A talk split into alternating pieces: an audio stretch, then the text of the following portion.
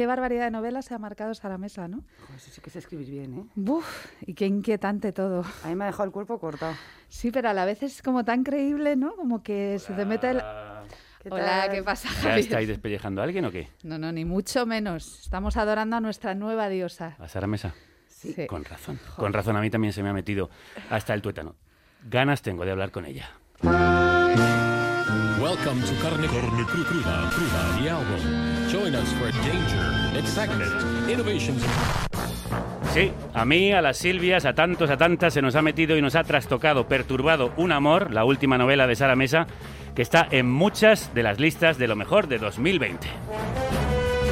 No nos gustan las clasificaciones, las competiciones literarias, pero no creo que sea casual que este libro encabece muchas. Para mí ha sido un oscuro deslumbramiento y un goce angustioso.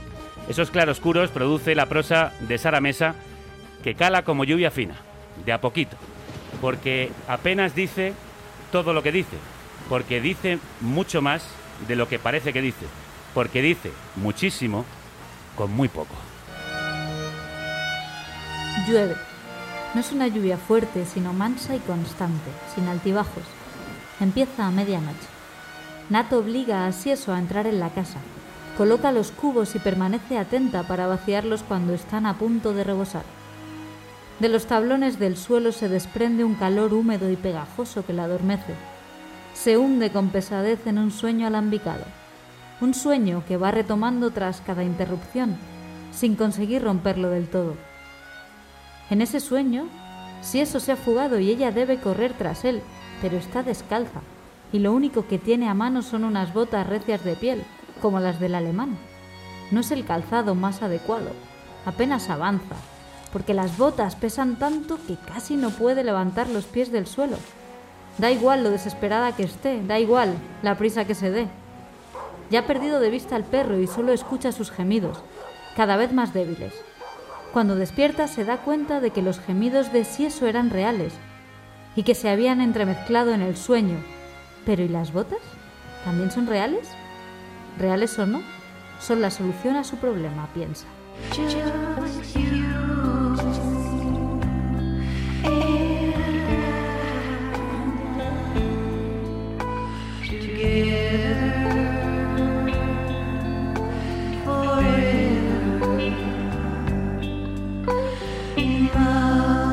Just You, el tema de Angelo Badalamenti y David Lynch para la banda sonora de la serie de este último, la inolvidable Twin Peaks.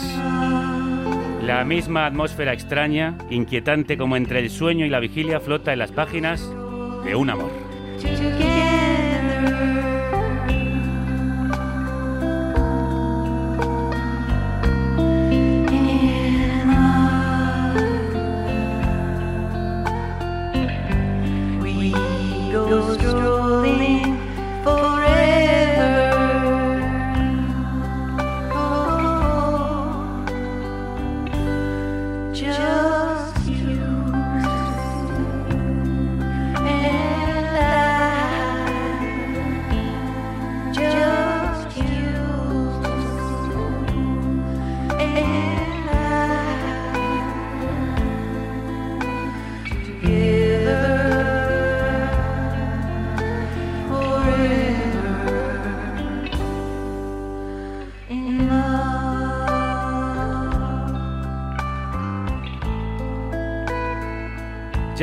Solo tú, haces posible la República Independiente de la Radio, dando trabajo a estos amanuenses que escriben en el aire renglones torcidos.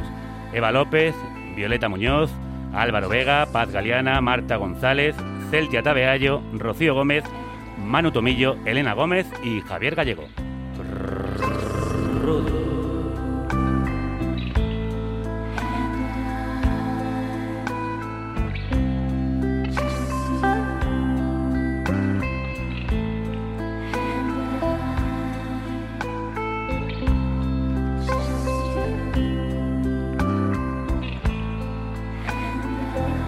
Just You, solo tú. De eso habla. Un amor, de una obsesión, del oscuro objeto del deseo, de cosas que ni imaginamos que podemos desear y sentir. Y no os digo más porque no os la quiero destripar.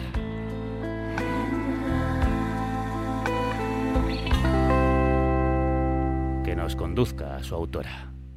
Muchos años después. En un lugar a de la Mancha de cuyo nombre no quiero acordarme. Había una vez un principito que habitaba un planeta apenas Vine a Comala porque me dijeron que acá vivía mi padre. coronel Aureliano Buendía y que tenía necesidad de. Mi madre me lo dijo. Tomo. Y lomo.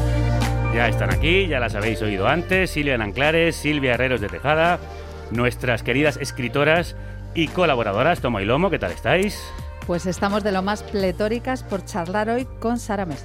Sí, Sara es autora de Cara de Pan, Mala Letra o 4x4, entre otras obras. Ha sido traducida y publicada en Estados Unidos, Italia, Holanda, Francia, Alemania, Grecia, bueno, en fin. Medio ha mundo. tenido un montón de galardones desde 2007 hasta la actualidad y somos muy fans. Sí. Y esta, su última novela, Un amor, editada en anagrama, ha sido, mm, bueno, como la merecida confirmación de lo fabulosa escritora que es. Sí, lo hemos dicho, esa misma sensación de mm, intensidad y desasosiego nos deja su novela. A mí me ha recordado a Carver, a Sábato, a Joyce Carol Oates, por esa manera tan concisa y profunda de escribir, como si en lugar de teclas o bolígrafo lo hiciera con un punzón. Sara Mesa, bienvenida. Hola, ¿qué tal? Gracias por esta maravilla. Enhorabuena. Bueno, gracias a vosotros. Estoy como que parece que lo estáis diciendo todo de broma, es tan exagerado. Bueno, bueno, no, no, que va. Lo decimos desde lo más profundo del corazón y con admiración sincera. Va en serio, Sara. Va en serio, va muy en serio. No, es verdad, yo es que hacía tiempo que no leía un libro que me pareciera tan prodigioso, te lo tengo que decir. No te sonrojes, pero es así. Cuéntame, ¿qué originó un amor? ¿Fue un fogonazo, una imagen, una frase? Bueno, fueron una serie de cosas, ¿no? Pero mm, me costó mucho trabajo, ¿eh? Tengo que decir que no fue una novela que, que me saliera a la primera, ni a la segunda, ni a la tercera. Tardé mucho y ahora luego la veo y No lo con parece. apenas 200 páginas. y eh, mm, Pero tardé mucho y, mm, y es muy difícil también para mí hablar al final de la novela y decir de dónde sale. Yo creo que tiene mucha... Estaba ahí hablando, estaba ahí hablando de David Lynch y tiene mucha relación con, con los sueños, ¿no? Y de hecho hay algunas imágenes que provienen de sueños míos. Y, mm, y bueno, luego eh, algunos paisajes también que conozco de aquí del sur, aunque realmente no pretende establecer un, un lugar concreto, es más bien una tierra de nadie, un sitio así un poco inhóspito. Y alguna anécdota como la del casero invasivo, ¿no? Eso Que- lo has vivido. Sí, no, yo no lo he vivido, pero una amiga mía sí y, y me lo contó en su día y bueno, son como son como semillas que se van quedando ahí y a lo largo del tiempo pues van germinando y se mezclan de una manera muy rara y hacen una historia. Sí, esta historia que es rara y, y, eh, al mismo tiempo muy desconcertante en algunos momentos. Bueno, desvelando lo menos posible. Silvia, ¿qué cuenta un amor? Bueno, pues cuenta la historia de Nat, que es una traductora inexperta y primeriza, que abandona su vida anterior para retirarse a la escapa, una pedanía de un pueblo pequeño, donde enseguida todo se le vuelve hostil, escurridizo, incomprensible, y donde empieza a establecer vínculos igual de extraños con los vecinos, con los paisajes, incluido con el amor al que se refiere el título. ¿De qué está huyendo Nat, Sara? ¿Huya buscando en este pueblo la belleza, el bien, lo que no tiene en la ciudad? Mm, No, yo creo que más bien va buscando tranquilidad. Más que una huida, yo eh, creo que ella emprende una búsqueda. Y, mm, y bueno, realmente creo que, que- que llega a, a donde quería, en cierto modo. Yo, la novela, así entendida en- de, un- de una forma un poco abstracta, yo la entiendo como un viaje interior. O sea, la, la- la protagonista no es la misma cuando empieza que cuando acaba, porque han pasado un montón de cosas en medio en el tiempo que, ella ha tardado de gastar un, una- un tubo de pasta de dientes, se pregunta cuántas cosas pueden pasar. ¿no? y, mm, y entonces sí, creo que creo que, que más bien es una búsqueda de sí misma, de partes de ella misma que desconocía, ¿no? Y, y también aprende cómo funciona a veces la, la sociedad, la comunidad, el grupo ante ante manifestaciones un poco extrañas de- del ser. Bueno, tienes una visión muy cruel de lo que puede ser la sociedad. Eh, Sí, no sí. sé qué decir. Yo creo eh, O muy que realista. las, co- las comunidades pequeñas y cerradas eh, son peligrosas. Me dan un poco de miedo, Mm. la verdad. Cuando se establecen, sobre todo cuando se establecen una serie de reglas que son implícitas, que, que facilitan el funcionamiento de las cosas, pero que no se que no se explicitan, no se Mm. verbalizan. Entonces es muy difícil a veces llegar a grupos así y, y que te acepten o que integren la diferencia. Cuando lo- cuando los grupos están muy fusionados eh, yo me echo a temblar, la verdad. Y es a través de esos pequeños detalles de la convivencia en comunidad a través de los cuales muestras cómo es ese ecosistema. ¿Por qué decides darnos tan pocas explicaciones del pasado de Nat? Bueno, porque yo creo que no son relevantes. Lo importante eh, sí que creo que está contado, que el, el, el asunto del hurto, ¿no? que aquí lo, lo, lo reviento yo misma, hago mi pequeño spoiler, pero bueno, no es tan importante, es una especie de, de MacGuffin, ¿no? Sí. Pero sí que, sí que representa eh, una insatisfacción de ella ante lo que le rodea, porque ella roba una cosa en la oficina donde trabaja y ni siquiera sabe por qué la ha robado, no la quería. Y lo ha hecho. O sea, una manifestación como un síntoma ¿no? de una enfermedad que ella eh, en un momento dado mm, se da cuenta de que ahí no quiere seguir. Y, y por eso, pero no es tan importante, se cuenta alguna cosa más de su pasado sentimental, algo, en fin, es como una persona que a pesar de tener treinta y tantos años no ha llegado a, a- a- a conocerse, a descubrir quién es. Por cierto, contabas eso del robo y me ha recordado inmediatamente a Psicosis. Una mujer que huye por un robo y acaba, de hecho, en un sitio inhóspito. Pues, pues verdad. No había caído. no lo habías pensado, Ahí ¿no? acaban las diferencias, no, no. o sea, los parecidos, mejor dicho. ¿Y ese título tan irónico, tan doloroso, cómo llegas hasta él, Sara? Ese un amor. Pues, mm, a ver, es un título que tenía en la cabeza desde el primer momento y, y también me daba cuenta, esto sí que es un gran McGuffin, ¿no? Porque realmente eh, la historia amorosa que ocurre ahí dentro, que bueno, se le puede llamar amor o no, de- pues, eso va a depender mucho de la persona, ¿no? Eh, es una excusa para hablar de otras cosas, para hablar de, de la imagen que nosotros tenemos de nosotros mismos, la que proyectamos en los demás, la que se espera de nosotros y sobre todo también lo que he dicho antes, ¿no? Cómo reacciona cómo reacciona eh, el grupo ante, bueno, ante, por ejemplo, la, la sexualidad de Nat, de una mujer que de pronto saca un poco los pies del tiesto, ¿no? Y hace cosas extrañas.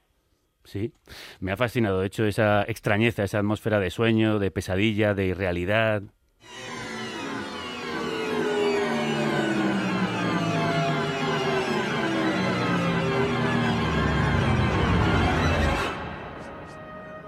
Primero está la violencia de ese casero que le alquila a Nat esa casa que se cae a pedazos y le regala ese perro maltratado, huidizo y costroso, al que ella llama Sieso.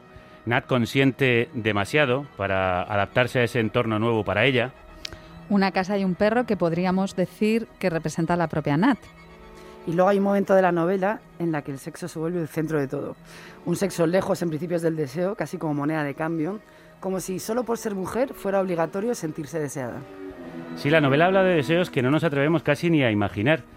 ¿Es una exploración en las partes más oscuras de lo que somos, Sara?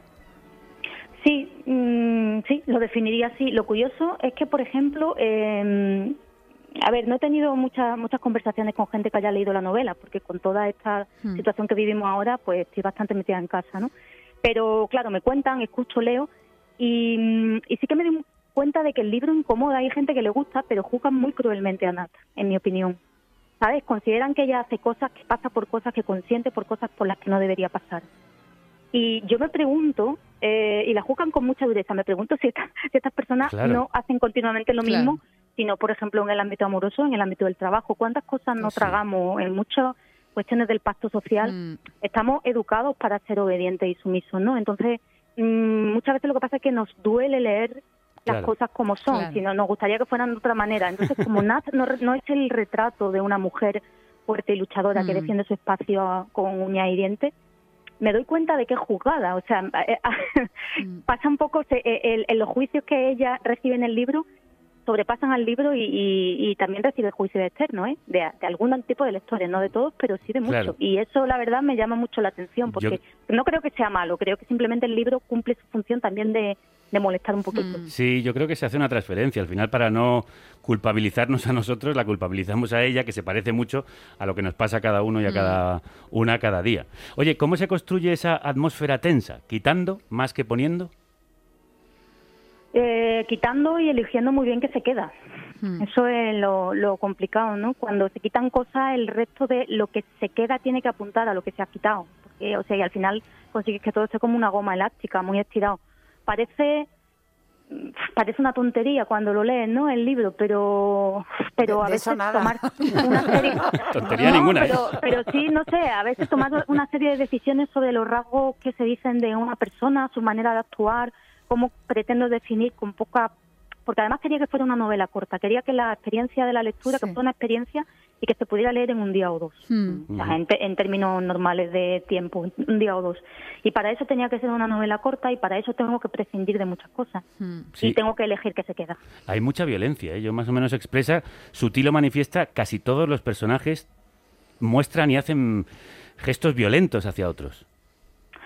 Sí, es una, es una violencia como, como diría yo, como cuando se nubla el cielo y se pone así de Mm. color rojo, que parece que va a haber tormenta, pero no llega a estallar. En realidad nunca estalla. Está, Sí, sí. está ahí, con lo cual es muy difícil también para, por ejemplo, para la misma Nat explicar su incomodidad. Imaginemos su incomodidad ante el casero. Algo al final y tal, el casero, ¿por qué le da miedo a ella? ¿Cuál es, si alguien le dijera, pero, mm, a ver, dime, ¿qué te ha hecho? sonaría exagerada y ese ese era el punto que yo quería encontrar, ¿no? Esas Sí. cosas que pasan bajo la superficie. Esa violencia difícil de denunciar. Total, exactamente. invisible. Y de, y de explicar, si ya Sí, no hablamos sí, de sí. denunciar, sino de De explicar poner en hasta pie. para uno Mm. mismo. Uno Mm. mismo se busca, ju- ella se busca justificación y dice, bueno, bueno, bueno, le pago que se vaya hasta el Mm. próximo mes, ¿sabe? Y no, quiere, quiere pasar página, quiere pasar rápido porque la situación es incómoda, claro. Y Sara, en tu novela, Nat huye al campo, que ya lo estamos contando, porque, bueno, y lo que se encuentra es de todo menos bucólico, ¿no? ¿Tú querías un poco ir en contra de esta idealización hacia el mundo rural? Que- No, para nada. No. Es que se habla ahora mucho de esto, claro, porque a, a raíz de la pandemia mucha gente lo está haciendo, ¿no? Eso Pero es. esta novela es bastante anterior a eso. Y, y ta- no, no, no, no conozco el mundo del campo como para criticarlo, la verdad, para conocer, para criticar algo hay que conocerlo bien.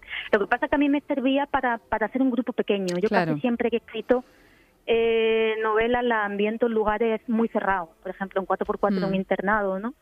En Cicatriz, pues la cabeza de dos personajes que se relacionan por internet y no hasta el momento no he sido capaz de hacer un retrato de una sociedad multitudinaria y hablo de cosas pequeñas, un poco teatral, ¿no? Entonces me valía bastante el escenario de una persona que se muda además a un lugar nuevo, que eso también es una premisa narrativa muy interesante, y ver cómo se adapta a ese lugar, pero igual podía haber sido, ¿qué digo?, una oficina un trabajo. Bueno, es que da la casualidad. de pisos, ¿no? Es que- sí, es que pensaba- lo pensábamos ahora porque da la casualidad que hay varias novelas recientes y con, y con mucho éxito que han tratado el asunto de emigrar de la ciudad al campo, que son aquellos que Sergio del Molino llamaba doctores en Alaska. Entonces están los asquerosos de Santiago Lorenzo, está un hipster en la España vacía, Daniel Gascón. ¿Por qué crees que de repente hay este furor por estas Hay mucho- novelas? Hay mucho, no, he leído algunos de estos libros, no todos, y creo que hay muchas diferencias también. O sea, está, eh, es que claro, si nos ponemos a buscar temáticamente siempre va a haber temas que se repiten y, y tampoco esto es nuevo, ¿no? Eh, pero yo creo que hay dos tendencias, la de la, la posibilidad de que, digamos, el urbanita se vaya al campo y cómo se produce ese choque, y luego está también esta especie de, am, ¿cómo diría?, de glorificación de las raíces. Ujú. ¿Vale? Cosa que eh, mm, reconozco que me da un poquito de, de, de reparo. De reparo, Sí, porque sí, en general la- el tema de las raíces hay que, hay que, las raíces están muy bien, pero las raíces también te agarran al suelo y no te dejan moverte. Entonces, muchas veces estamos añorando la vida de nuestras abuelas, de nuestras, esto lo estoy escuchando mucho, de nuestras abuelas y tal, de nuestras madres, tuvieron una vida tranquila y tal, pero no es verdad, no, tú tuviste la opción de elegir si te quedabas con Mm. esa vida o te vas, ellas no tuvieron esa opción, ¿no? Entonces, ese discurso que se está, yo no me estoy yendo ahora por la rama totalmente, porque no tiene nada que ver con mi libro. Pero como me habéis preguntado esto de la... Sí, sí, sí. Ahí tengo más reparo. Bueno, pues vamos a la novela. Hablando de escribir sobre el mundo rural, hay alguien que quiere venir a verte hoy, Sara. Espérame en el cielo, Espérame en el cielo. rogando por mi adiós, La Ouija de Tomo y Lomo. Para que pronto Ya tenemos aquí la Ouija preparada para invocar al más allá. ¿Hay alguien ahí? ¿Alguien que quiera hablar con Sara Mesa? The name of this is A Good Man is Hard to Find. The grandmother didn't want to go to Florida.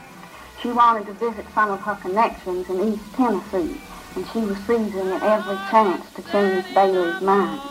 Va a ser difícil que reconozca esa voz del más allá, pero a lo mejor sabe quién es Sara.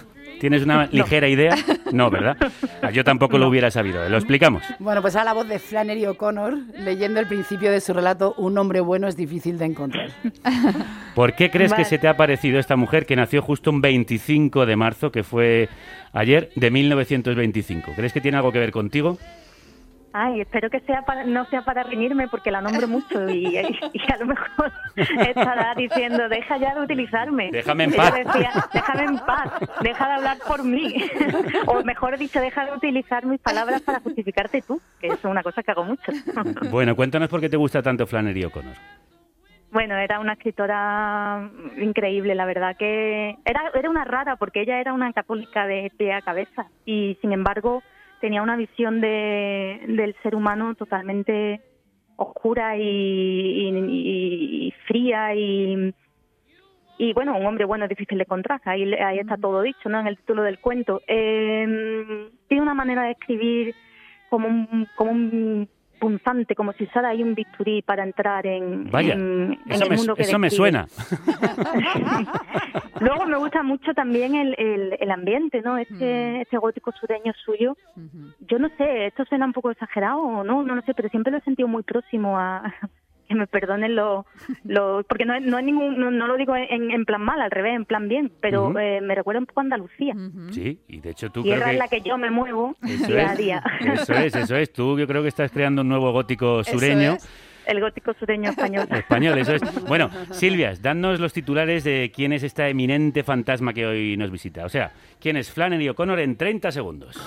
Bueno, escribió dos novelas, Sangre Sabia y Los violentos lo arrebatan, además de 31 relatos breves. Vivió enferma la mayoría de su vida y su, su obra nos llegó gracias a unos amigos suyos que la cuidaron y velaron por su trabajo. A O'Connor se la suele relacionar con otros escritores del llamado gótico sureño, como William Faulkner o Carson McCullers. Quienes, mediante la alienación de lo rural o lo grotesco como espejo de lo cotidiano, consiguen narrar la belleza de lo sórdido. Bueno, bueno, Que bueno, nos muy suena, bien. nos suena. Perfecto, ¿eh? 30 segundos, nos lo habéis contado todo. Silvia. Tú, bueno, ya es que nos lo acabas de decir que te consideras eso, una, una escritora sureña, ¿no? Con ese gótico. Desde Sevilla, en vez de Eso desde es. el sur de los Estados. Unidos. Y O'Connor, bueno, para ella, ¿no? Las personalidades de los personajes eran las que generaban la acción de la historia, ¿no? Para ti, ¿tú manejas también esta, este mecanismo o estás de acuerdo? Estoy totalmente de acuerdo. Ella decía que la, que la literatura es concreción.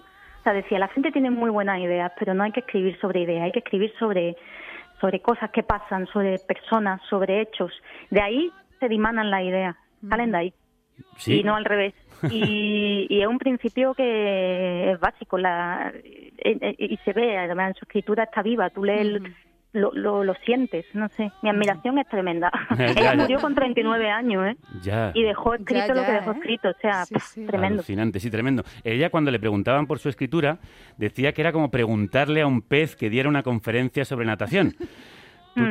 tú también eh, te cuesta hablar de lo que escribes, contarlo? Claro, eso, eso es lo que yo siempre digo. para Cuando me preguntan para justificarme, porque normalmente tengo la sensación de que me explico muy mal, ¿No? para justificarme No, por pues ello no. digo lo de lo de Flannery, ¿no? Pero luego ella ella era una tramposa también, porque porque sí que habló bastante de, de su escritura y de la manera de entender la literatura. ¿Y tiene algún Y texto es súper interesante lo que decía. ¿Qué te quedas eh, de lo que ella decía? ¿Con qué te quedas y que puedas aplicar al estilo que tú haces? Pues no sé, yo me, no sé, me quedaría con muchas cosas, ¿no? Pero, por ejemplo, mm, creo recordar, parafraseo, ¿eh? Pero creo recordar que, mm, que ella decía que lo que cuando una- un escritor en un momento dado dice, ya, soy escritor, que, te- que empiece otra vez. que ya, que, que mal, que mal, porque al final se caen en, la- en los automatismos, en, el, en la acomodación, ¿no? Y eso es una cosa que yo creo que eh, los escritores, ten- bueno, y en general todo el mundo, ¿no? Tenemos que, que aplicarnos como un, como un silicio, ¿no? Como un látigo para castigarnos, pum, pum. No, no, no, no te acomodes, no pienses que ya, que ya, ¿no? Porque, y eso cuando dicen una escritora consagrada, una escritora consolidada, a mí me, me echa a temblar porque digo, wow, mal, que he hecho mal. Claro, ¿te da miedo en ese que sentido, bueno, esa consagración que parece que es un amor en tu caso? Sí, mucho. Ya. O sea, estoy muy contenta, la verdad, pero también estoy muy abrumada. No, Ya. no sé por qué, no sé por qué, pero sí, porque... Bueno, sí he dicho que no sé por qué, porque no lo sé. pero la sensación la tengo, sí. Claro, la presión que eso puede significar para lo siguiente, ¿no? Claro. Eh, no tanto por ahí, que eh, la presión me la pongo yo conmigo misma, Ajá. sino... eh, no sé, no sé cómo explicar. Mm, me, me preocupa que se me encasille o que se me clasifique o, o no sé, o que la gente se arte de mí o que, no sé, no sé. Bueno, a ver por No, dónde lo nos sale la siguiente. Vale, es, es- es raro como es raro un amor. A ver por dónde nos sales en la siguiente. Nos vamos a ir despidiendo con un poema de Sara. El pasado domingo, 21 de marzo, se celebraba el Día Mundial de la Poesía y este poema de Sara se llama Sísifo. Me siento, me pregunto, ¿dónde está la belleza? ¿Dónde el bien? Yo sé que existen, los he besado con mis propios labios, he pasado mis dedos azulados por sus suavísimos contornos. Yo misma he sostenido sus pilares y pinté sus colores y pronuncié sus nombres. ¿Dónde afluyó entonces todo eso? ¿Dónde ha parado? Sara, ¿has conseguido contestar a esa pregunta? ¿Dónde está la belleza? ¿Dónde está el bien? Madre mía, me, me- me he quedado fría, ¿eh? Porque habéis puesto eso. ¿Por qué? ¿Qué tiene de malo? No, bueno, un poema que escribí hace mil años. Pero Yo mm, digo, cuando me dijeron de la editorial, oye, Carne Cruda, ha- han, pedi- han pedido una entrevista contigo, dije, fantástico, porque el programa me gusta, en fin, fantástico. Pero si yo lo llego a saber, vamos, o sea, habéis puesto un poema mío horrible de hace mil años. No, hombre, no es horrible. Qué, qué dura eres contigo misma, ¿eh? No, es un poco, no sé, porque claro, yo yo no me pregunto, eso era antes, yo ya no me pregunto dónde está la belleza, dónde está el bien, así en abstracto. Yo me pregunto cosas más concretas, no dónde está, ¿Y qué te la preguntas? ¿Qué te pre- No, en serio, en serio, sí, justamente eso estábamos hablando antes de la, de la Sí. concreción, ¿no? Mm. Yo, yo dejé de escribir poemas por eso, porque yo me di cuenta que eran muy malos. Pero bueno, mira, nos hemos, nos hemos reído un rato con esto. Qué bruta. Habéis que dejado no. muerta, vamos. Que no es muy malo, madre mía. Era para que no te acomodaras. que era lo que tú No, no, claro, Efectivamente. claro, ha sido, ha sido total. Esto era devolverte lo de tu libro. bajo. O sea, con lo incómodos que nos hemos sentido leyendo un amor, pues ahora te- teníamos que hacer sentir lo mismo. Sara Mesa, ha sido un placer de verdad eh, charlar contigo en el día de hoy. Un abrazo muy fuerte. Igualmente, igualmente. Gracias, Sara. Abrazos para todos. Gracias, Sara, Gracias un por beso. esa violencia, esa belleza, esa manera tan poderosa de hacernos sentir en la piel de Nat. Una mujer atrapada, como cantan Iseo y Dodo Sound. Ponte contenta, tienes que sacar un hit. Hace ya tiempo que no sabes de mí. Sigo viva, la vida sigue por aquí. Atrapada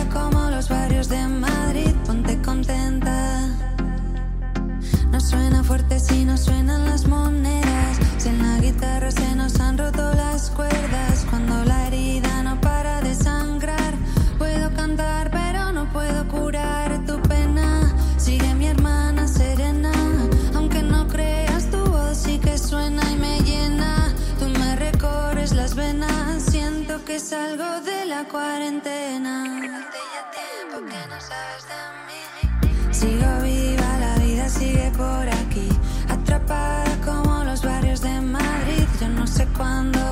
que salir de aquí. Hace ya tiempo que no sabes de mí. Sigo viva,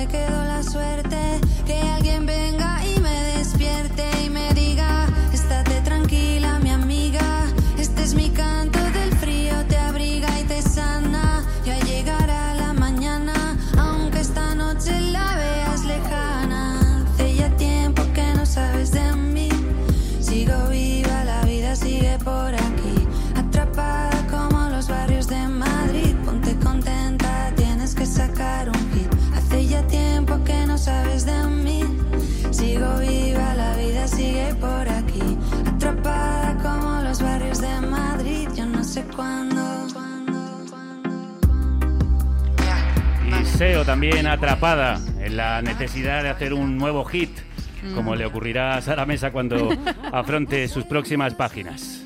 Atrapados entre rejas, atrapadas, vamos a seguir.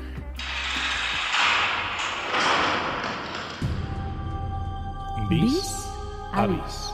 Un cara a cara literario. Un encuentro íntimo.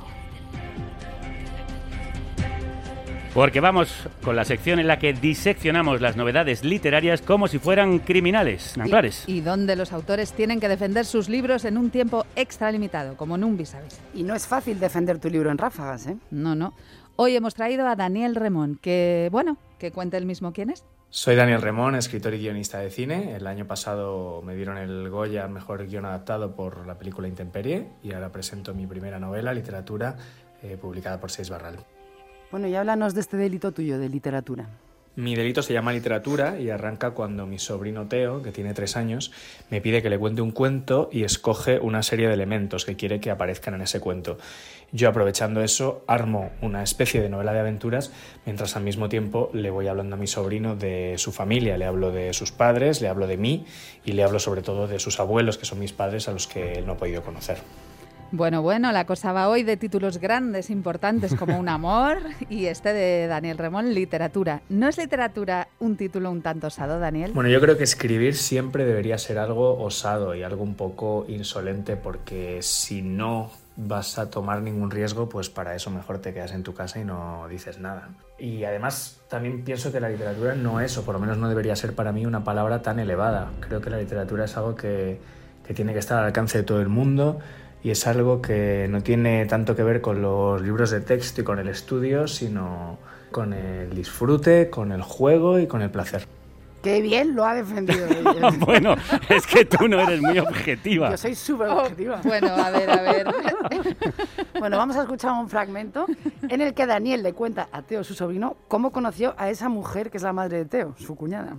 Si hagués nascut a Roma a tu madre la conocí en mal momento. Tu padre y yo nos acabábamos de quedar huérfanos y habíamos decidido pasar el verano en Roma. Lo había decidido tu padre, en realidad. Yo no decidía nada. Me conformaba con respirar, que por aquel entonces no era poco. Alquilamos un sótano cerca de Villa Ada, un parque de la zona norte. Vivíamos de noche como lechuzas, escribíamos sin pensar, o mejor, para no pensar. Una película que se rodaba después del verano, creo.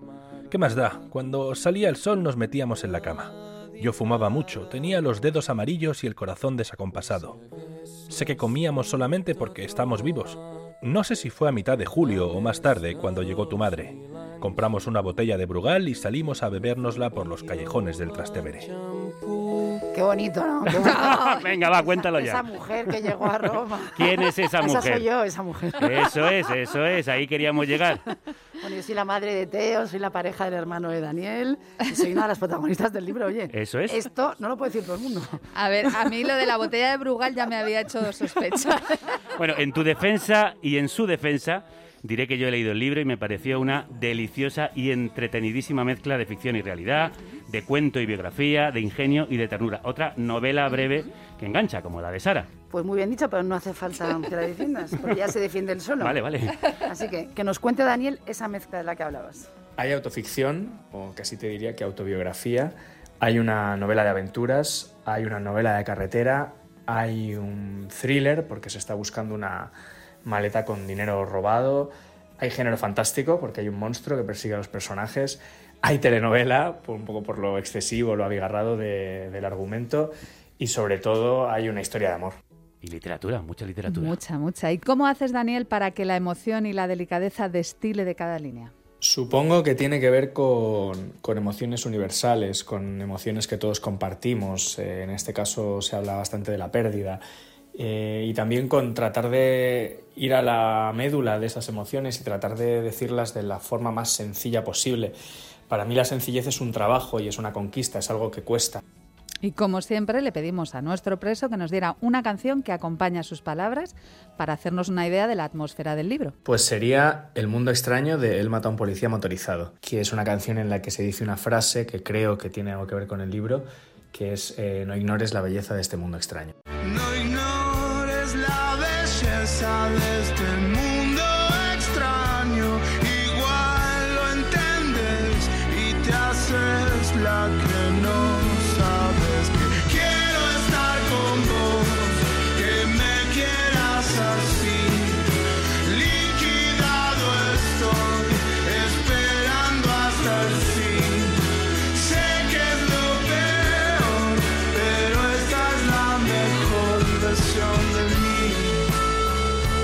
De mazo, él mató a un policía motorizado. Parece que hoy la cosa va de mundos extraños. Bueno, yo creo que Daniel Remón ha dado su mejor versión en literatura y espero que os haya convencido de leerla. Se publica con Seix Barral. Yo mira, que soy muy objetiva, no Sí. como otras. A mí me ha parecido una novela súper fresca y con algo de la esencia del cuento que hace que como lectora te dejes llevar por la fábula. Vamos, literatura. Y a quien le apetezca, la presenta online el 16 de abril desde la librería Alberti. Bueno, y a ver qué otras recomendaciones nos trae Viñetas Cómic para este mes de marzo. Viñetas Cómic La tienda de tebeos que ayuda a que este programa sea posible. y que cada mes nos recomienda un título nacional y uno internacional. Hola, soy Javier Ramos de Viñetas Cómic y vamos con un par de recomendaciones. En primer lugar tenemos Contrapaso, Los hijos de los otros, de Teresa Valero, que publica Norma Editorial. En esta obra la autora nos brinda un thriller a través de la figura de dos investigadores para la sección de sucesos del periódico El Capital que se ven inmiscuidos en un misterioso suicidio que en realidad oculta las mayores miserias de un régimen como el franquista durante los años 50 que se empeñaba en ofrecer una realidad totalmente distorsionada de lo que sucedía.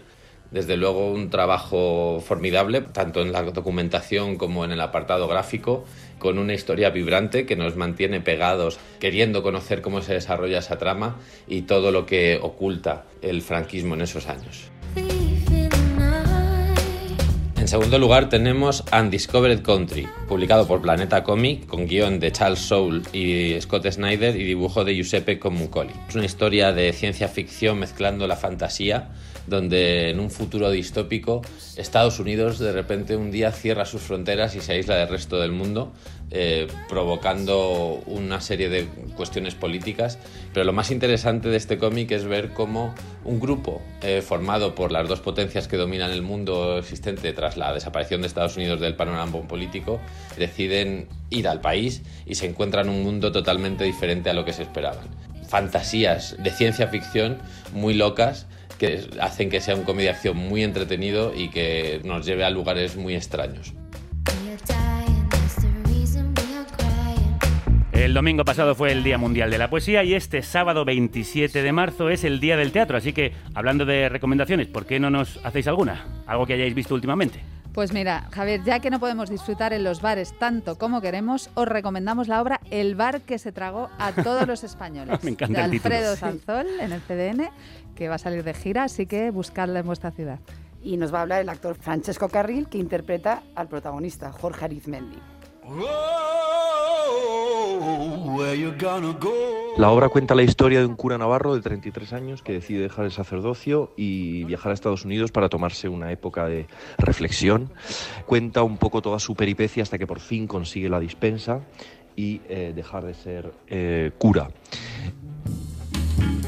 Estarán hasta el 4 de abril en el Teatro Valle Inclán de Madrid, aunque me temo que ya no hay localidades. Bueno, pero van de Sold gira. out, eso es, pero van de gira.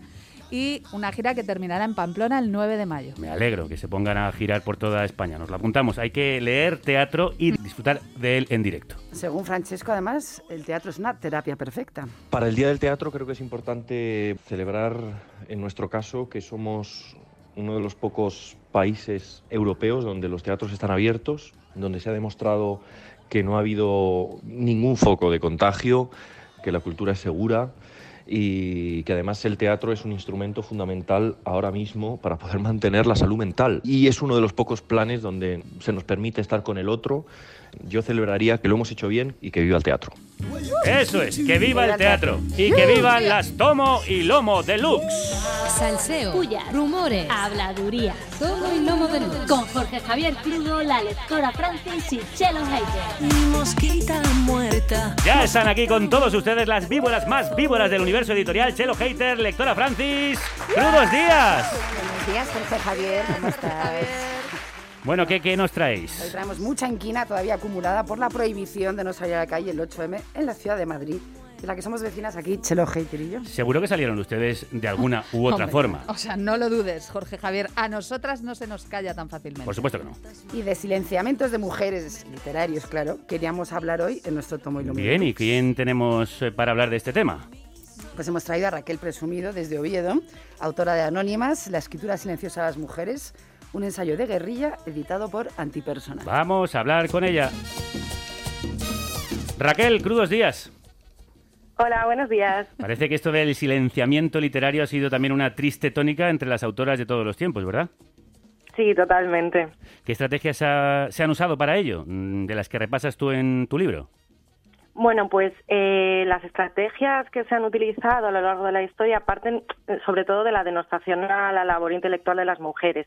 Todos hemos escuchado alguna vez la expresión cuentos de viejas para referirse a cotilleos, historias de poca validez, pero lo cierto es que las mujeres han estado íntimamente ligadas a la creación y transmisión de historias desde la noche de los tiempos.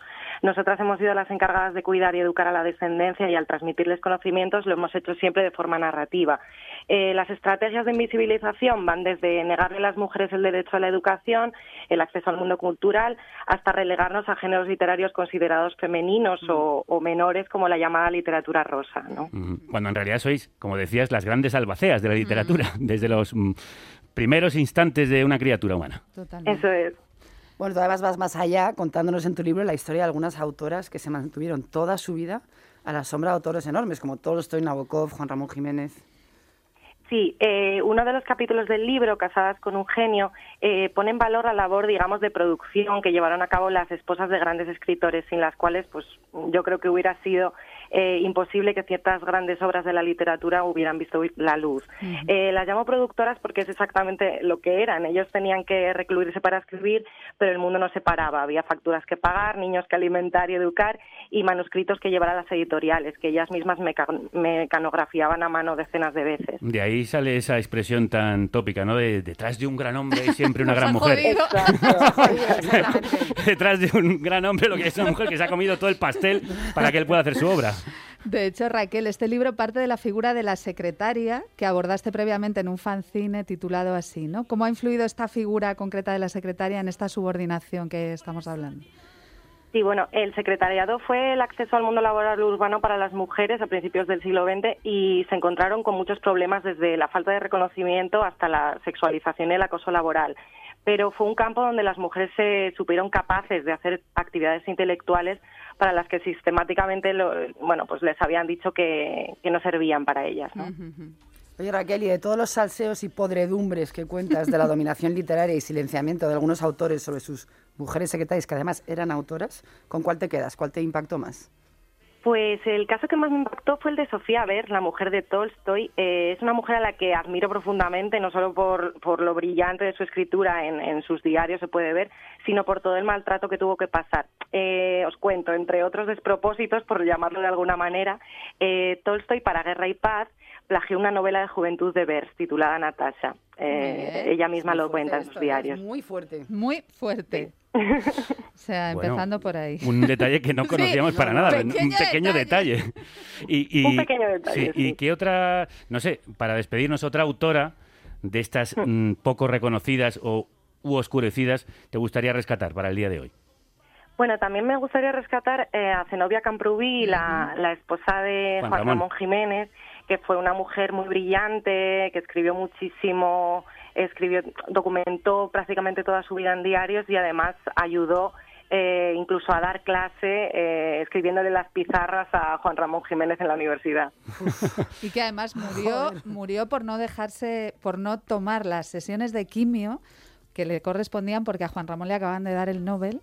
Exacto. Y es tremendo, o sea, es mo- dar la vida, dar la vida por su marido autor, ¿no? Pues sí, Totalmente, dio la vida literalmente por él. sí. todas estas Y historias esto están... lo cuenta Raquel. Eso es, están en Anónimas, la escritura silenciosa de las mujeres de Raquel Presumido. Muchísimas gracias, Raquel. Gracias a vosotros. Un beso. Un abrazo.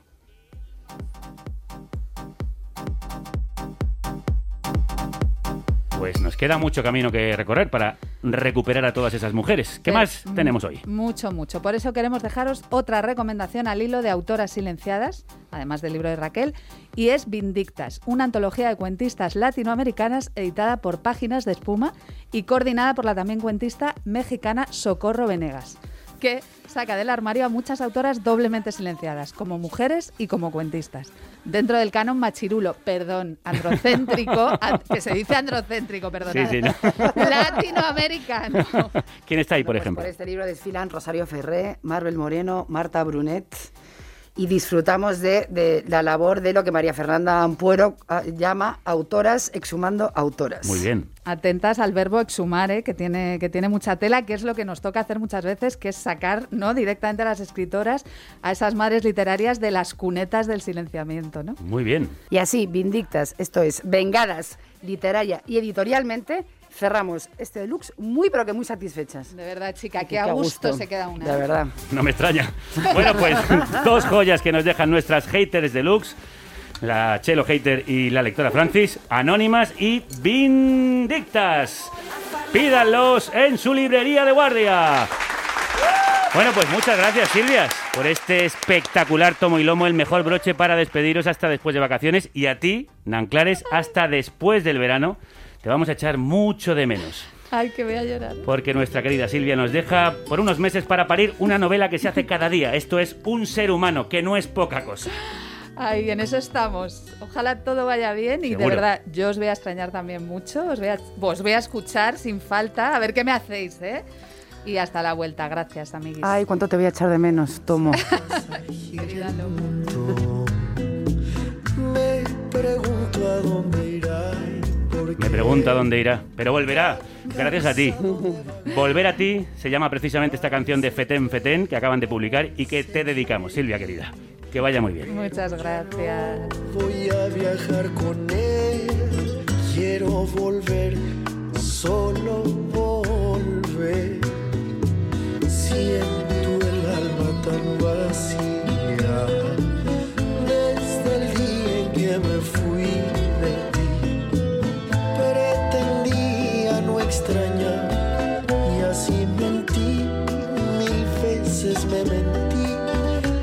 Pero al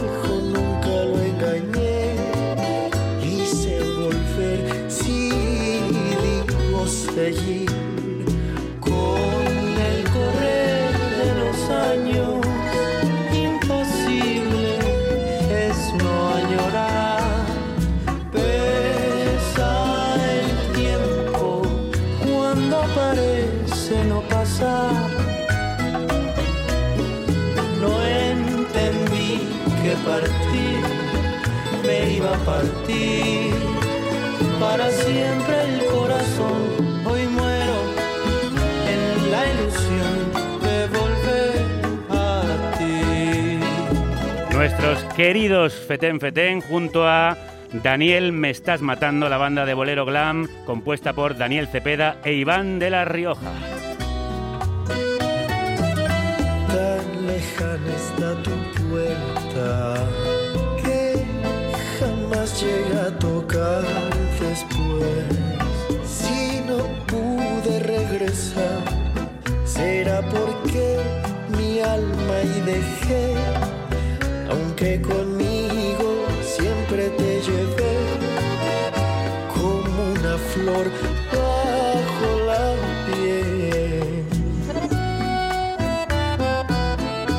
Y hablando de irse y volver, yo tengo otro anuncio que haceros. No me voy tanto como Silvia, pero me voy una semana porque estoy pariendo un libro que necesito acabar antes de que ese maldito acabe conmigo. Compaginar la escritura de una novela con la escritura diaria de la radio está siendo casi imposible y agotador, queridos y queridas mías. Así que les he pedido a mis queridas compañeras y compañeros que se hagan cargo del programa La Semana de Vuelta de Vacaciones. La próxima descansamos todo el equipo en la Semana Santa, que creo que nos lo hemos ganado. Y vuelven las carniceras el martes 6 de abril, porque el lunes también es fiesta en muchos sitios. Os dejo en las mejores manos. En la ilusión de volver a ti. Cuidádmelos mucho. Hoy muero en la ilusión de volver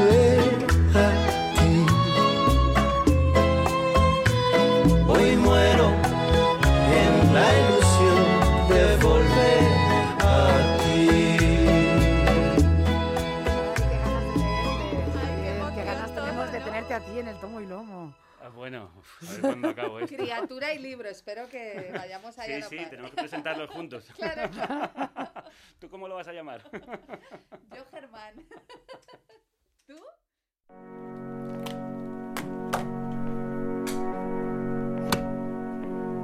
Adiós, Eva. Hasta el lunes, buen fin de... Igualmente. Derrotero. Pásalo bien. Camino, dirección, medio tomado para llegar al fin propuesto. Conjunto de datos que indican el camino para llegar a un lugar. Bueno, ¿qué? ¿Nos vamos? Dirección que se da por escrito para un Para un viaje, de mar. Paséis buen fin de... Libro que contiene un derrotero. Hasta luego. Línea marcada en el mapa de mareas para guiar a los pilotos. Derrota. O rumbo. De derroteros. Der- derrotero. De Derroteros. dos.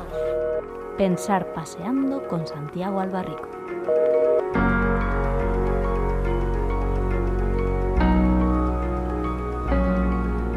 Ay, pues mi último paseo antes de irnos a descansar. Bueno, en mi caso ya sabéis que a darle a la tecla. Santi, ¿cómo estás? Pues mira, contento de tener esta última conversación antes de que tú te dediques a darle a la tecla eh, productivamente. Esperemos, Eh, esperemos. Esperemos. Bueno, pues a ver si me inspiras. Eh, ¿De qué hablamos hoy? Pues bueno, y mira, es que me he dado cuenta de que en realidad hemos repasado los cinco sentidos, pero de alguna manera nos hemos dejado fuera dos dos que, que bueno que todo el, el mundo nombra Sí. eh, a- asociándolo a los a los sentidos un, un sexto y un, y un séptimo sentido no el sexto sentido es este que, que se ha llamado de alguna manera eh, intuición Sí. que, que es, es bueno, pues yo creo que es interesante eh, fijarse un poco en, en, en qué campo cubre este, este sentido, ¿no?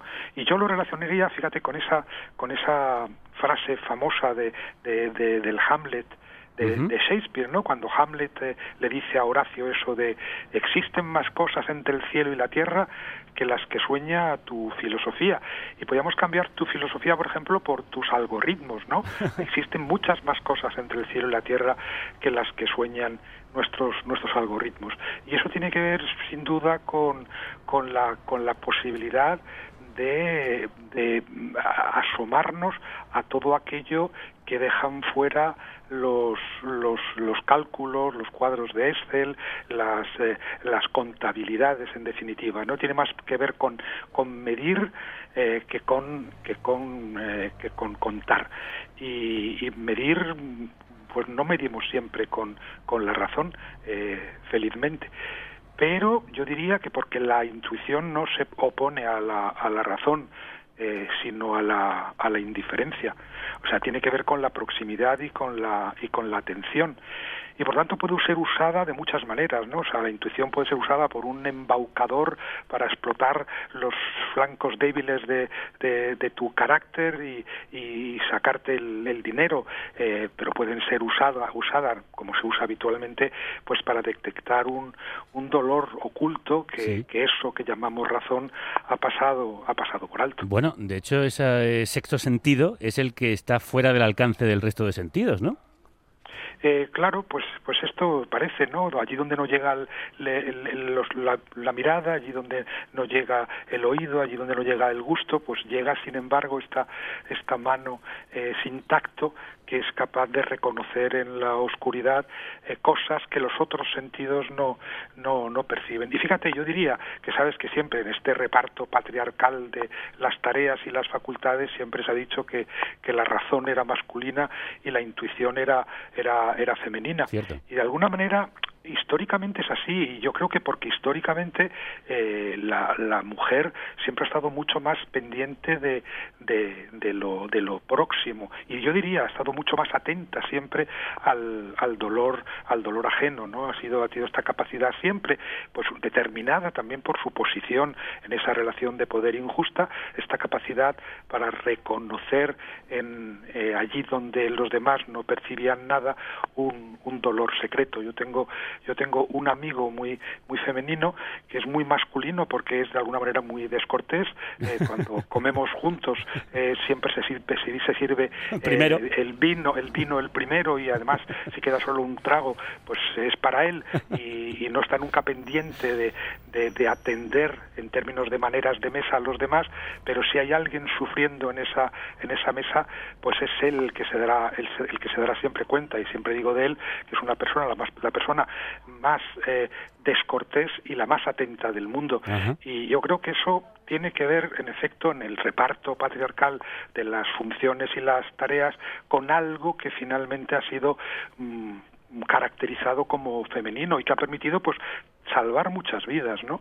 Eh, yo creo. Sí, Y eh, eso Al hilo de lo que decía, yo estaba pensando que para mí la intuición es esa capacidad de atender a los detalles que la mayoría no vemos o no ven y hacer con ello, sacar conclusiones a través de la concatenación de algunos de esos detalles. Así lo creo yo. Fíjate que, que en definitiva tiene que ver con, con la percepción de lo más grande y de lo más pequeño, de lo que escapa por arriba y de lo que escapa por abajo. Y tiene que ver en efecto con, con lo inconmensurable, con lo contingente, con aquello que nunca eh, valoramos a la hora de hacer una ecuación o un cálculo, ¿no? Si lo, lo trasladas, pues no sé, al campo de la gran historia, podríamos decir que Napoleón era más intuitivo que sus riva- rivales en la batalla porque no se limitaba a plantearlas sobre la mesa y sobre los y sobre los mapas, pero si lo llevamos al, al terreno más pequeño tiene que ver, como tú dices, con la capacidad para para, para percibir como mediante un microscopio eh, intangible eh, todos esos detalles que, que se nos escapan y que son lo que determina al, al mismo tiempo un carácter. Por eso diría yo que, que la intuición es algo muy útil para los videntes, los eh, quiromantes Claro. y para y para los timadores también, ¿no? Sí, es que te iba a decir que precisamente creo que esa intuición nos lleva hacia el más allá. Eh, De hecho, hay, creo, una relación entre esa capacidad para ver lo invisible que al final acaba conectando con el otro lado. Y de hecho, en la literatura se ve habitualmente. Sí, bueno, creo que de hecho el término sexto sentido eh, lo utilizan mucho los los parapsicólogos, ¿no? Para para referirse a todos esos contactos que uno tiene con el con el más allá. Y desde luego en el caso de, de Hamlet es muy evidente, ¿no? Esas cosas entre el cielo y la tierra que no caben en nuestro algoritmo, en los algoritmos, pues tienen que ver evidentemente con con con esa esa historia de la que de la que Hamlet se entera a través de un espectro del espectro de, de, su padre. Y esos espectros están entre nosotros están siempre presentes y naturalmente no tienen nada que ver con la parapsicología sino más bien con la proximidad de los cuerpos con el calor que emiten los los cuerpos con las señales que escapan a todos los cuerpos y que solo pueden ser ordenadas al, al margen al margen de- del cálculo al margen de la de la razón ¿no? Y con las huellas también que han dejado los cuerpos en vida cuando se han ido, ¿no? Y las huellas que han dejado los cuerpos eh, en vida que, que tienen que ver eh, sin duda con, con aquello que dejamos y que no puede ser eh, calculado, lo inconmensurable, lo incalculable, deja rastros, como hemos dicho otras veces, y esos rastros pues no, no son perceptibles para los otros sentidos y necesitamos uno que llamamos, que llamamos sexto. Bueno, ¿y cuál es el séptimo? Bueno, el séptimo es el que se llama sentido común, que en, que en algún sentido, valga la redundancia, Es el menos común. el menos común de los sentidos, ¿no? Y hay que aquí tener en cuenta que lo que llamamos hoy sentido común, pues no es lo que llama sentido común la filosofía. O sea, la acepción filosófica desde Aristóteles nada tiene que ver con la que se ha impuesto de manera cotidiana en nuestras conversaciones o en nuestras eh, nuestros cálculos políticos, que enseguida veremos que es muy importante, ¿no? Era, era esa cuando de- de- decimos eso, perdió el sentido, eh, pues ¿qué sentido perdemos? Pues probablemente el sentido común, lo que desde Aristóteles eh, mm, resumía la, la- el conjunto de los sentidos, la, la propiocepción, algo así, era como un, como un metasentido, ¿no? El, el sentido eh, mediante el cual éramos conscientes de la funcionalidad de los otros de los otros sentidos y por lo tanto ese es el sentido que se pierde cuando se dice de alguien que ha perdido que ha perdido el sentido o sea que se ha desvanecido o desmayado ha perdido eh, la conciencia de su de su cuerpo por lo tanto de la de la gavilla de sus de sus sentidos.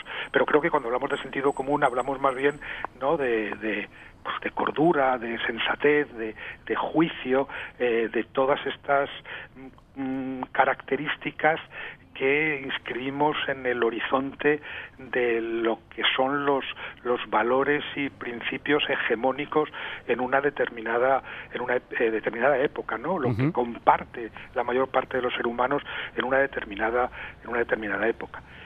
y por eso yo creo que tiene tanto valor político, ¿no? O sea, fue Antonio Gramsci, el, el gran eh, teórico marxista eh, eh, sardo, el que de alguna manera mm, da valor político al sentido común, ¿no? Para luego abordar el- la cuestión de la, de la hegemonía.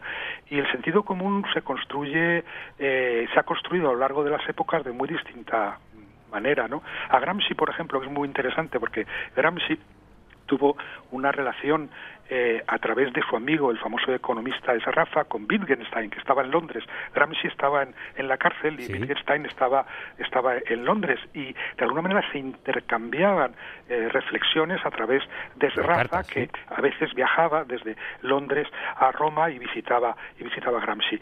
Y eh, era, era muy interesante porque ahí se ve en efecto un poco cómo, cómo Gramsci y, y Wittgenstein eh, dialogan eh, a- a- mm, en torno al, a cómo el lenguaje construye el sentido común compartido. Entonces a Gramsci, por ejemplo, lo que le, le- le interesaba en términos políticos era ver cómo era posible que las frases de Benedetto Croce, el famoso filósofo hegeliano italiano, llegara llegaran a los bares y de pronto de pronto se encontraba Gramsci con que con que no sé eh, albañiles y, y administrativos bancarios en los en los bares eh, decían frases de, de, de Croce que, que no sabían que era de Croce pero que se habían incorporado de alguna manera al sentido común de la época y con ese sentido común naturalmente pues se hacía la, la política y yo creo que a lo largo de los últimos años el sentido común ha cambiado mucho. Yo no sé, hablamos siempre un poco de cine. Yo la verdad es que siempre he sentido una debilidad enorme por los excesos de Sorrentino, ¿no? Sí. de la grande belleza o, Juventud. Pero, pero hay dos películas que parecen muy interesantes para, para, para ver cómo ha cambiado el, el sentido común de la época. Uno es Il Divo, que versa sobre la figura de Giulio Andreotti, que no sé si has visto. Sí, la he visto, la he Y la, y la otra se llama Loro, ellos en italiano, que es sobre Berlusconi. También la he visto. Yo creo que es muy interesante, ¿no? Ver cómo esos dos personajes representan dos acercamientos al sentido común muy diferentes. Uno que tiene que ver todavía con los periódicos y la letra impresa, que es Giulio Andreotti, es un político claramente forjado, digamos, en el paradigma letrado, paradigma letrado, y luego está Berlusconi, que es de alguna manera el que marca la época siguiente a la, a la de Andreotti, que eh, construye un modelo en el que él mismo se forja a sí mismo, que es el de la, el de la televisión, ¿no? Sí. Y Pero eso ahora ha cambiado. Ahora quizás son las redes sociales las que Pues, marcan el sentido común, lo construyen. En efecto, yo creo que hemos, estamos en este tercer en este tercer modelo eh, sobre el cual todavía Sorrentino no nos ha hecho ninguna ninguna película Está a punto. y que y que esperemos que la haga, pero que desde luego marca también una ruptura respecto de la televisión y, y Berlusconi. Yo no sé qué piensas tú, Javier, eh, pero yo no sé si tengo un poco la impresión de que de que las redes sociales que son como urinarios públicos a veces y, y fosas sépticas y como y como patíbulos donde se lincha a la, a la gente al mismo tiempo generan eh, más nichos que, que acuerdos Cierto. y eso de alguna manera esos nichos nos que impiden generar un sentido común nos protegen también de un sentido común eh, eh, absorbentemente o universalmente eh, reaccionario. ¿No será al final una ventaja que haya nichos y que sea Pues- un urinario público eh, la- las redes? Sí, es muy interesante, pero claro, tengo pensamientos enfrentados respecto a esto, porque están cooperando para que el pensamiento reaccionario crezca, de hecho se está extendiendo a través de las redes sociales, porque al mismo tiempo mm, está generando esos nichos que sin embargo infectan a otros nichos y acaban creando una colmena.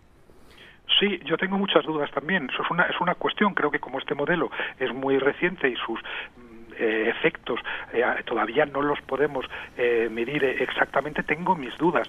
Lo que sí creo es que realmente es completamente distinto al modelo televisivo y, no digamos, está abismalmente alejado Sí. del paradigma letrado en el que se construían los viejos políticos, que podían ser absolutamente perversos, como lo era Giulio Andreotti, pero que desde luego, digamos, tenían una relación tanto con los votantes como con las instituciones muy diferente a las que luego tuvo Berlusconi o la que puede tener hoy un, un Salvini, por no, por no alejarnos de, de Italia.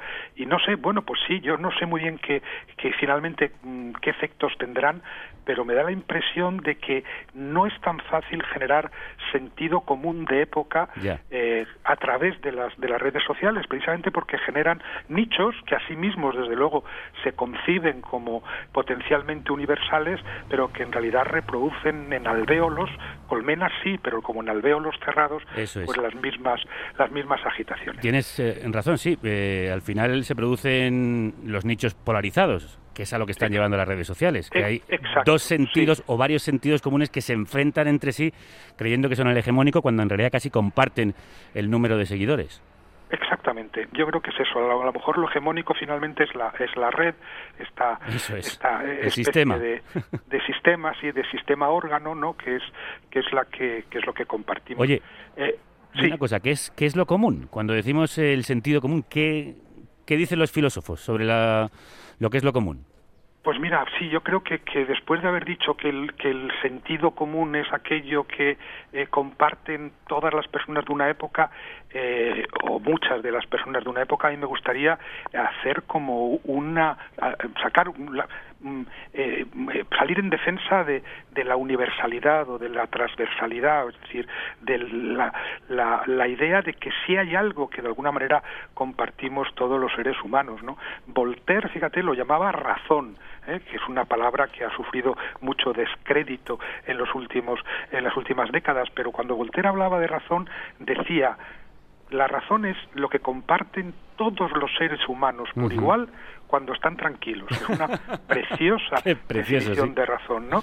Eh, claro, digamos que también podría ser una intuición universal, porque a lo mejor eh, lo que compartimos todos los seres humanos cuando estamos tranquilos y por lo tanto podemos mostrarnos atentos a los detalles tiene eh, más que ver con la intuición universal que con la razón universal. En cualquier caso, a mí me gusta eso, ¿no? ¿Qué es lo que compartimos todos los seres humanos por igual cuando estamos tranquilos? Bueno, antes de responder habría que decir, ¿y cuándo estamos tranquilos los seres humanos? Casi nunca. Porque esa es la, esa es la dificultad, ¿no? Nunca estamos tranquilos. Es verdad que hay periodos en los que estamos más intranquilos que, que en otros, pero digamos que en el, en el ámbito del, del, del capitalismo neoliberal es muy difícil estar tranquilo, es difícil estar tranquilo tanto en el trabajo como en los ratos, en los ratos de ocio. Pero imaginemos que hay en efecto eh, una, un- imaginemos un estado ficticio de tranquilidad original.